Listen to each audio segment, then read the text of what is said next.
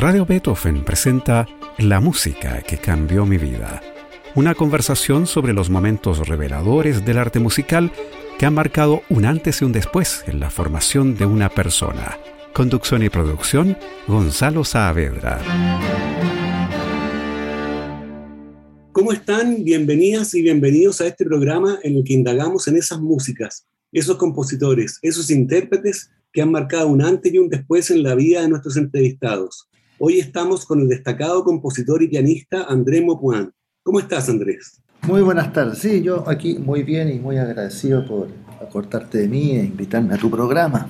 No, muchas gracias a ti por aceptar la invitación y bienvenido a la música que cambió mi vida. Andrés Mopuán realizó sus primeros estudios de piano y composición en la Facultad de Artes de la Universidad de Chile. Gracias a sendas becas, estudió composición musical en el Conservatoire Supérieur de Musique de Lyon, Francia, y luego realizó un posgrado en composición en la Hochschule für Musik un Theater Felix Mendelssohn Bartholdy en Leipzig, Alemania, donde hoy también se desempeña como profesor, además de la docencia que imparte en la Facultad de Artes de la Universidad de Chile. Andrés, ¿cuáles dirías tú que son las principales diferencias de las escuelas francesa y alemana de composición? Porque tú tuviste la oportunidad de vivir en ambas. ¿Con cuál te identificas más? Vaya, a ver. Bueno, es cierto que, a ver, cuando, fui por primera vez a Lyon yo tenía 20 años y en realidad ahí yo no estudié composición, yo fui por el piano. Yo era becado de la Corporación Amigos del Teatro Municipal de la época como pianista.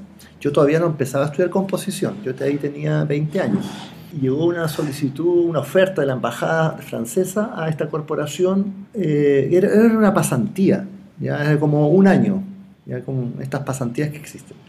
Y yo me tenté, bueno, un cabro de 20 años que te ofrecen ir allá con todo pagado a Francia, tú comprenderás que es bien tentador, ¿no? A pesar que quizás algunos me decían que no me convenía, que terminar acá los estudios y me fuera. Bueno, pero era un año, tomé, eh, mejor el francés, volví, y, ahí eh, eh, eh, esa estadía allá en Francia, que hice música de cámara, lo que hice en cuanto a composición es más bien una carrera que tienen ellos allá que no existe, al menos no la he visto en ninguna parte del mundo, que se llama escritura musical.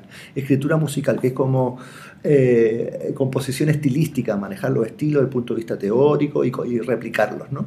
bueno, y eso es lo que hice allá, y, pero eso lo que vi allá, qué sé yo, me abrió un mundo y me gatilló entonces el deseo de estudiar composición. Y a la vuelta de Francia, eso es lo que hice. Después me fui efectivamente a Alemania con una beca del DAD y estando en Alemania, allá también se da eso de los eh, intercambios de estudios, tuve la posibilidad de estar un semestre en el Conservatorio Superior de París. Ahí sí que estudié composición, como un intercambio. Ese semestre que estuve en París, las clases de composición, eh, pues es que yo no sé si era la tradición de ese profesor o, o, puede que sea costumbre francesa, me da la impresión que sí, porque uno cuando ve los videos de Messiaen, bueno, él no hacía eh, composición, pero análisis, él sentado al piano y todos los estudiantes rodeándolo, hablando de música, etcétera, etcétera. Allá era semejante en la clase de composición con Paul Mefano, donde éramos quizás 10, 15 estudiantes, yo no recuerdo, distintas nacionalidades y escuchábamos música. Eh, eh, eh, eran sesiones que partían a las 10 de la mañana y terminábamos a las 4, a las 5 o a veces hasta las 6 de la tarde y almorzábamos juntos. Era, era, era, era el día dedicado a esa actividad donde cada uno de nosotros mostraba sus trabajos. bueno, si uno no tenía que, nada que mostrar, obviamente no mostraba nada, no era terrible, pero y ahí nos íbamos rotando y se producían las discusiones. En Alemania está la tendencia igual un poco como Chile, a pesar que también podemos hacer clases grupales de composición, se puede. Eh, más bien el uno a uno, la clase uno a uno.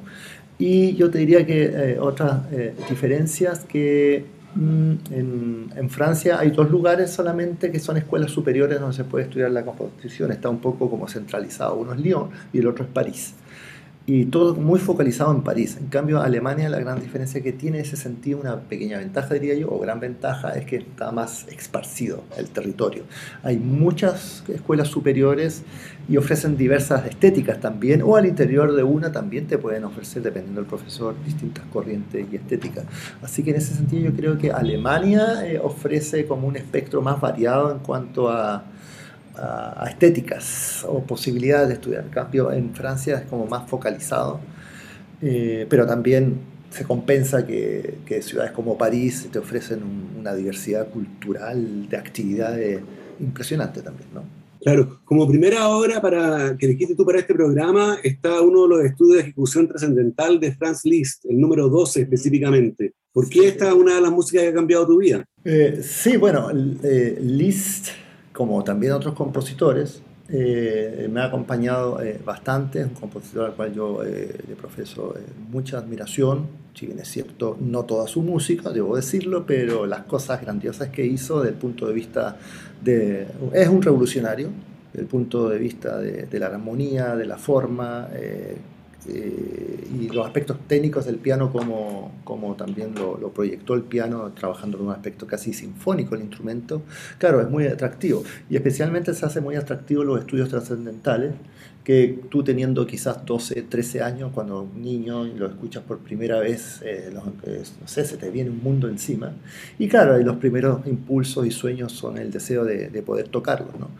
Y, justamente el que vamos a escuchar ahora es el, fue el primer estudio que yo estudié como alumno con Fernando Cortés. Fue el primer estudio que hice y lo llegué a tocar en, público varias veces. Era como un caballito de batalla ese, ese, ese estudio. Ah, también con, con, otras piezas de Liszt como Funerales o el Vals Mefisto, ¿no? También me acuerdo que estudié con Fernando Cortés la bala en si menor, la Dante, como varias cosas, ¿no? Pero bueno, son como obras más o menos que uno tiende a estudiar eh, cuando es estudiante de piano, ¿no? Eh, cuando aborda el romanticismo, ahí aparece Brahms, Schumann, Chopin y Liszt como los grandes íconos del romanticismo que uno como estudiante de piano tiene que pasar por ellos.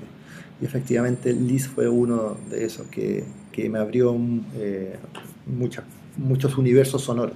¿Qué te parece que escuchemos entonces el estudio de ejecución trascendental de número 12 de Franz Liszt con la interpretación tuya? ¿no? Interpreta Andrés Mopuán, nuestro invitado hoy en La Música que Cambió Mi Vida. Escuchemos.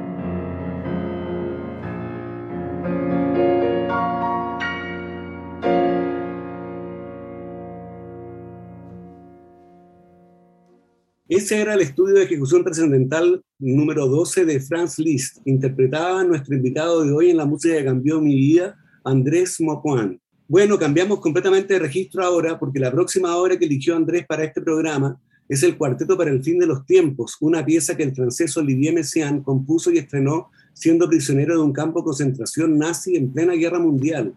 En mayo de 1940, Messiaen servía al ejército francés como secretario y fue capturado por los alemanes y enviado al campo de concentración de Görlitz en Silesia. En medio de sufrimiento y privaciones compuso esta, que es una de sus obras maestras, con un violín que tenía tres cuerdas, un piano desafinado, un clarinete y un cello, que eran los músicos disponibles, interpretaron el cuarteto ante 5.000 prisioneros sin esperanza terrenal. Cuéntanos, Andrés, cuál es tu historia con esta obra que no deja igual a quien la escucha por primera vez, desde luego. Bueno, tú hiciste ya una muy buena introducción en el marco en que esta obra fue compuesta, está inspirada en textos del, Apocalipsis, ¿no? Eh, y son, eh, tiene eh, ocho movimientos y con una duración casi de 50 minutos, un poco más quizás. Y efectivamente esta obra también, o decía mejor dicho, también fue un compositor que, al cual cuando yo era estudiante de composición lo conocí, me interesó mucho y le tengo también mucha admiración me decían, es un compositor que, de esos pocos compositores que uno puede decir eh, que tiene un perfil muy claro. Tú escuchas un acorde y ya sabes que es Messiaen, impresionante. El color orquestal, el timbre, la armonía, cosa que no pasa con todos los compositores contemporáneos. A veces tienes que, eh, a ver, podrá ser esto puede ser esto otro, a ver, escuchemos un poquito más. Con Messiaen es impresionante, basta un acorde y ya, ya sabes que se trata de Messiaen. Y el cuarteto Fin de los Tiempos, para ser honesto, yo lo escuché por primera vez con 17 años. Yo llevaba ya unos 4 años porque yo partí tarde en la música. Empecé estudiando piano eh, con Fernando Cortés con 14 años y previo a eso tuve un profesor particular, pero bueno, eh, no aprendí, aprendí un poco a reconocer las notas, pero él no era pianista, ¿no? Y con Fernando Cortés ahí como que me enderezó y partimos ahí como de cero, ¿no? Y el repertorio, claro, de un cabro de 14, 15, 16 años, era un repertorio más bien que tú estás conociendo recién, clásico, barroco, eh, romántico y quizás llegaba hasta un poco de vicino. Eh, y ese es más o menos el repertorio que se suele manejar eh, cuando tú estudias piano normalmente, ¿no? Y entonces, casualmente escucho este cuarteto en vivo y no resistí mucho más, decir cierto. Ya como en el cuarto movimiento ya estaba un poco donde empieza el planeta solo, 8 minutos, un movimiento de planeta solo. Ahí creo que no aguanté y me paré y me fui. Imagínate, yo teniendo 17 años, ¿sí? Y cuando tenía, qué sé yo, como 20 años, 20 años, eh, un poquito antes quizás, porque no sé, ya no me acuerdo si ya me había ido a Francia o vuelto de Francia, no lo sé Yendo, imagínate cómo son las cosas, yendo con un amigo a Rancagua a cuidarle la casa a la hermana de este amigo. Pasamos ahí como una semana y el dueño de casa tenía eh, colecciones de música y uno de ellos era el cuarteto para fin de los tiempos de Dije, a ver, ¿qué tal? Vamos a escucharlo. Y empezó a sonar. Era un cassette. Y ya sonaba, sonaba, de repente me hablaba de amigos, ya yo, eh, qué sé yo, iba para allá, para acá, me moví, cocinaba y la cuestión sonaba. De repente empieza a sonar el quinto movimiento, el que vamos a escuchar ahora. Y no pude dejar de concentrarme y ese día lo habré escuchado unas 100 veces, hasta decir basta. Y ahí entonces llegué a Santiago y fui a la Feria del Disco cuando era la Feria del Disco y me compré el CD de Messiaen, me conseguí la partitura de la Facultad de Arte, que afortunadamente estaba, y ahí nunca más me separé de Messiaen, y ahí se abrió un mundo, y no solo Messiaen, después derivé a, otro, a otros compositores propios del siglo XX, en ese momento, ¿no? Y ahí entonces eh, eh, esto de estudiar composición se gatilló aún más. Esa buena es la historia que tengo con este, con este, con este cuarteto. Muy buena historia. ¿Qué te parece que escuchemos entonces el comienzo de Alabanza a la Eternidad de Jesús para cello y piano, quinto movimiento del cuarteto para el fin de los tiempos de Olivier Messiaen? Interpretan Toyoda Río en cello y nuestro invitado de hoy, Andrés Mopuán, en piano.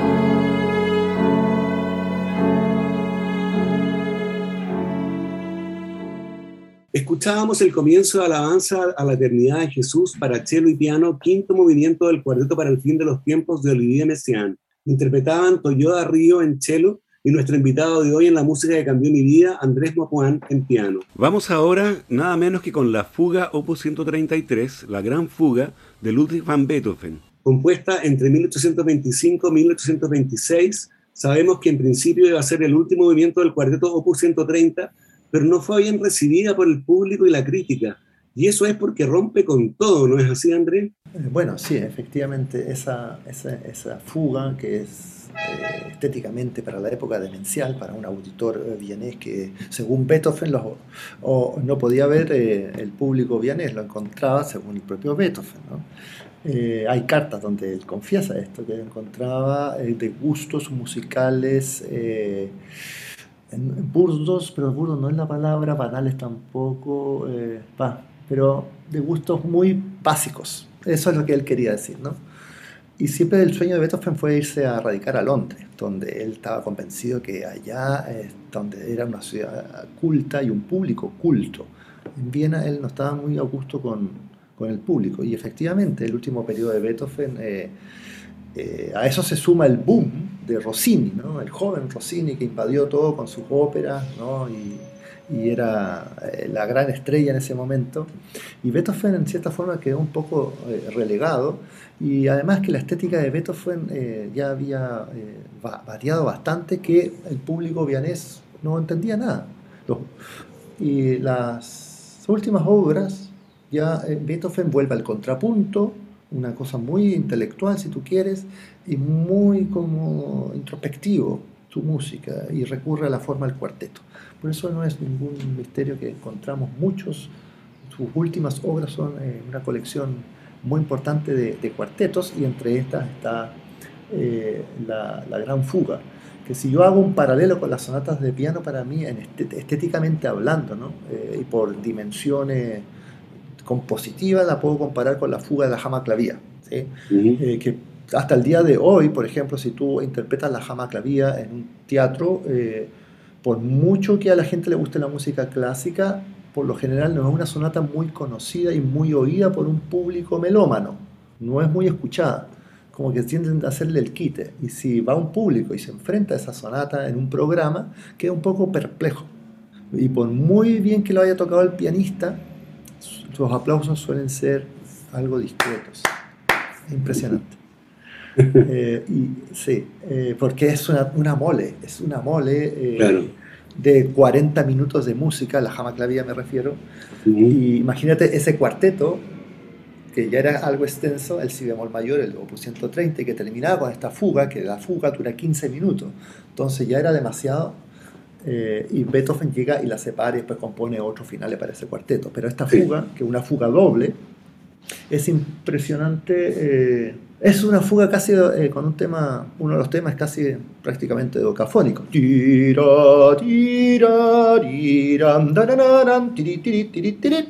Es una cosa rarísima para la época, sobre todo, ¿no? Y si tú sumas la cantidad de notas que hay ahí, es casi una serie de Schoenberg, Entonces notas casi.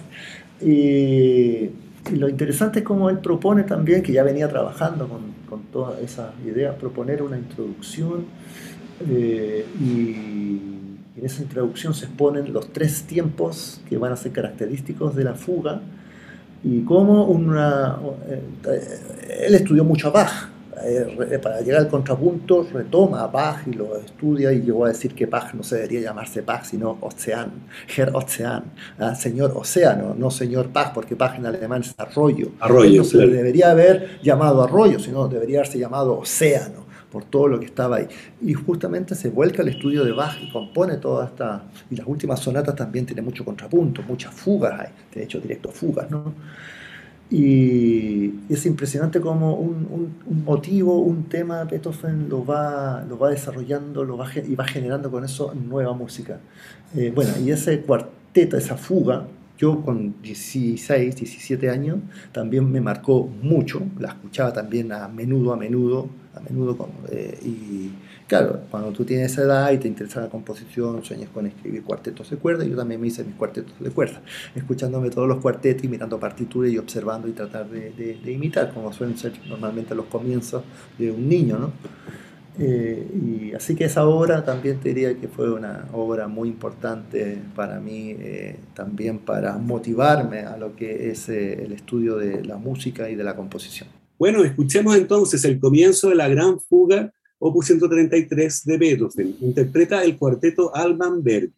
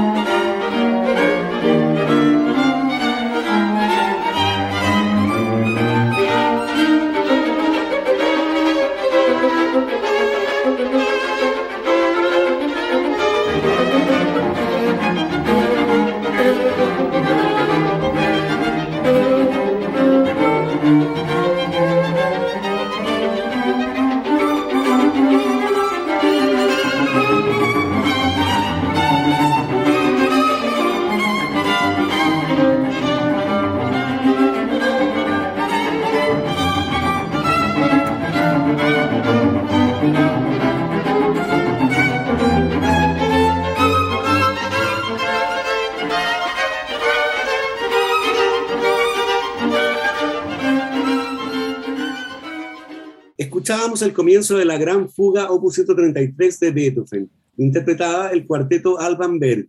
Llegamos así al final de este programa en el que estuvimos con el destacado compositor y pianista chileno Andrés Mopuán. Yo te quiero agradecer, Andrés, por haber querido participar en la música que cambió mi vida y por la excelente selección que hiciste para este capítulo, tocada por ti mismo en el caso de Liz, ¿no es cierto?, y el cuarteto para el fin de los tiempos de Messiaen, y tus sabios comentarios. No, gracias a ti, Gonzalo, por, por esta, esta oportunidad de contactarme con, con gente. Gracias. Muy bien, muchas gracias. Y a ustedes los dejamos convidados para una nueva versión de este programa el próximo domingo a las 13.30 horas. Recuerden que pueden escuchar este capítulo y los otros que han sido emitidos en forma de podcast en nuestro sitio web radiobeethoven.cl. No se vayan de nuestra sintonía, ya viene temporada Música UC con Romina de la Sota y Sergio Díaz que presentan conciertos del Instituto de Música de la Universidad Católica. Muy buenas tardes. Radio Beethoven presentó La música que cambió mi vida, una conversación sobre los momentos reveladores del arte musical que han marcado un antes y un después en la formación de una persona. Conducción y producción, Gonzalo Saavedra.